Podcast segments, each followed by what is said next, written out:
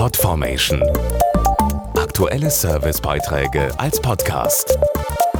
Regelmäßige Infos und Tipps aus den Bereichen Gesundheit und Ernährung.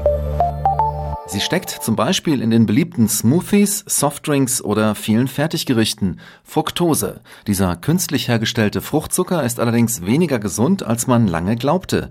Warum besonders Menschen mit Gicht und Diabetes hier aufpassen sollten, erfahren Sie jetzt. Fructose galt lange als gesündere Alternative zu Zucker, wogegen neue Erkenntnisse sprechen. Dazu der Diabetologe Dr. Dieter Burchardt. Der frische Apfel ist immer noch gesund. Problematisch für uns ist der konzentrierte Fruchtzucker in Fertigprodukten, in Säften oder in Smoothies. Diese Fructose wird vom Körper viel schneller in Fett umgewandelt, fördert sogar dessen Einlagerung im Körper und ist dadurch ein richtiger Dickmacher.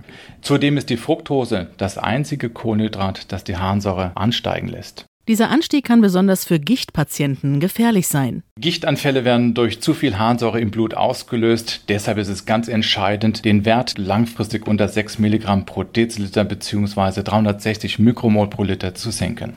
Hierzu müssen die Patienten auch in beschwerdefreien Zeiten dauerhaft harnsäuresenkende Medikamente einnehmen. Außerdem hilft eine gesunde Ernährung mit wenig Fleisch und weniger Alkohol, mehr frisches Obst und möglichst wenig Fructose in Fertigprodukten. Oder anders gesagt, besser selbst frisch kochen statt Fertiggericht.